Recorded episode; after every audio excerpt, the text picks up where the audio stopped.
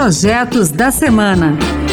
Novas propostas e projetos que chegam ao Senado. Olá, está no ar o Projetos da Semana. Eu sou Pedro Henrique Costa. A partir de agora você vai conhecer as principais propostas apresentadas no Senado Federal nos últimos dias. No programa de hoje, vamos falar sobre imposto zero para envio de dinheiro ao exterior. Tem também pagamento do piso salarial da enfermagem e muito mais. Fique com a gente. Vamos abrir o programa falando sobre o piso salarial da enfermagem. Os últimos dias têm sido intensos aqui no Senado em busca de alternativas para o pagamento dos novos salários. Depois da suspensão por 60 dias pelo Supremo Tribunal Federal, até que se identifique de onde virão os recursos, várias propostas foram apresentadas. Entre elas, uma que poderá alterar temporariamente a destinação dos recursos do excedente em óleo do pré-sal. Atualmente, esse dinheiro vai para o Fundo Social da União. De acordo com os autores, Jean Paul Prats, do PT do Rio Grande do Norte, Paulo Rocha, do PT do Pará e Zenaide Maia, do PROS Potiguar, cerca de 60 bilhões de reais desse fundo foram utilizados em 2021 e 2022 para o pagamento da dívida pública. Os autores sugerem descentralizar de 2023 até 2026 a parcela do excedente em óleo para estados, o Distrito Federal e municípios. Isso viabilizaria a implementação do piso salarial da enfermagem. Os senadores estimam uma arrecadação de 10 bilhões de reais que serão repassados para o setor público. Pela proposta até 2026, o Congresso Nacional poderia revisitar o tema e discutir novas fontes de financiamento do piso ou prorrogar o uso dos recursos do excedente em óleo para esta finalidade. Na avaliação dos autores do projeto, a proposta permite a aplicação do piso salarial de enfermagem, garantindo a valorização dos trabalhadores do setor. Na mesma linha, também foi apresentada uma proposta de emenda à Constituição para bancar o piso da enfermagem. A PEC prevê que os recursos das emendas de relator, chamadas RP9, alocadas no Ministério da Saúde, poderão financiar os salários da categoria do setor público. Os autores da PEC são diversos senadores a exemplo de Fabiano Contarato, do PT do Espírito Santo. Eles argumentam que os gastos com piso, cerca de 10 bilhões de reais, correspondem ao valor reservado para as emendas de relator dentro do Orçamento Federal da Saúde. Ainda segundo os autores da PEC, não haverá aumento de despesas, já que os recursos do RP9 estão previstos no orçamento do Sistema Único de Saúde, o SUS.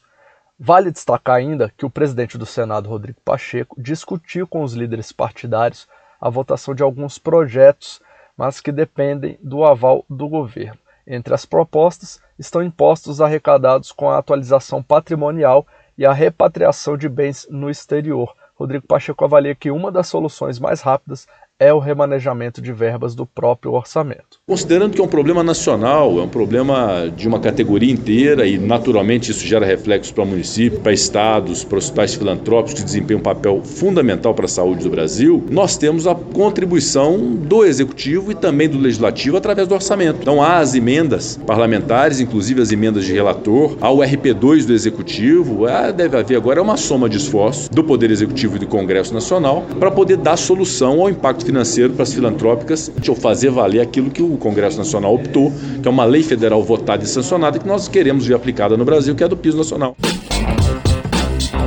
Nosso assunto agora são as medidas provisórias. Nessa semana, o governo editou duas. A primeira MP reduz tributos sobre remessas enviadas ao exterior para cobrir gastos com viagens, isso por cinco anos. A regra trata de valores pagos ou transferidos por pessoa física ou jurídica residente ou domiciliada no exterior, desde que o dinheiro seja para bancar gastos pessoais de brasileiros em viagens de turismo, negócios, serviço, treinamento ou em missões oficiais. Mas o governo limita em até 20 mil reais por mês a isenção dessas transações. Na prática, esse MP vai reduzir o custo das operações internacionais intermediadas por agências de turismo, como reserva de hotéis, contratação de passeios, enfim. A alíquota cairá de 25% para 6% em 2023 e 2024. Nos anos seguintes, haverá um aumento escalonado. De acordo com o governo, essa medida provisória vai melhorar a competitividade das agências de turismo com sede no Brasil em relação às agências online estrangeiras que atuam no mercado nacional. Já a outra medida provisória zera a alíquota do imposto de renda para estrangeiros que investem no Brasil, isso sobre rendimentos recebidos entre 1 de janeiro de 2023 e 31 de dezembro de 2027. Vamos falar de mudança no Código Penal. O senador Jorge Cajuru do Podemos de Goiás quer tornar crime hediondo o homicídio cometido contra fiscal ambiental ou ativista de proteção e preservação do meio ambiente ou de povos indígenas. A ideia é dar maior proteção a esses profissionais, evitando outros assassinatos, como os do jornalista inglês Don Phillips e do ativista Bruno Araújo na terra indígena Vale do Javari, no Amazonas. Jorge Cajuru aponta que a região é marcada por invasões de terras, por garimpeiros ilegais, roubo de madeira e tráfico de drogas. O senador ainda ressalta que Dom e Bruno foram mortos enquanto faziam uma investigação. Recentemente, o jornalista Dom Phillips e o ativista Bruno foram assassinados brutalmente quando faziam trabalhos em terras indígenas no Amazonas. A finalidade deste meu projeto é tornar mais rígida a punição para crimes como esse que vem aumentando nos últimos anos em nosso Brasil. Esse tipo de crime será incluído no artigo 121, parágrafo 2, inciso 7A do Código Penal. Lembro que, pela Constituição Federal, os crimes hediondos são inafiançáveis e imprescritíveis. Para o senador Jorge Cajuru, o homicídio praticado contra fiscais ambientais e ativistas de proteção e preservação do meio ambiente e de povos indígenas merece especial proteção legal. Se a proposta se tornar lei, a pena para esse tipo de crime será de 12 a 30 anos de reclusão. Estamos chegando ao final do projeto da semana de hoje, mas antes a gente vai falar sobre uma série de projetos apresentados pelo presidente do Senado, Rodrigo Pacheco. Esses projetos tiveram origem no relatório da Comissão de Juristas, que trabalhou na modernização dos processos administrativo e tributário. As propostas, segundo especialistas, são focadas na desburocratização, na desjudicialização e na transparência. Como são projetos de lei, eles serão distribuídos às comissões para definição dos relatores. Essas propostas tratam de regras para agilizar processos administrativos regulados por uma lei que está em vigor há mais de 20 anos.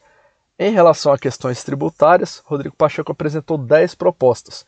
Uma prevê a criação de uma espécie de código de defesa dos contribuintes. Outra moderniza o sistema de cobrança de custas judiciais, porque reajusta os valores praticados e incentiva os métodos de resolução de conflitos. E uma terceira institui um fundo que vai permitir a remuneração de conciliadores e mediadores. É isso aí, o projeto da semana fica por aqui. Você pode participar das leis do país. Acesse o portal E-Cidadania no site do Senado.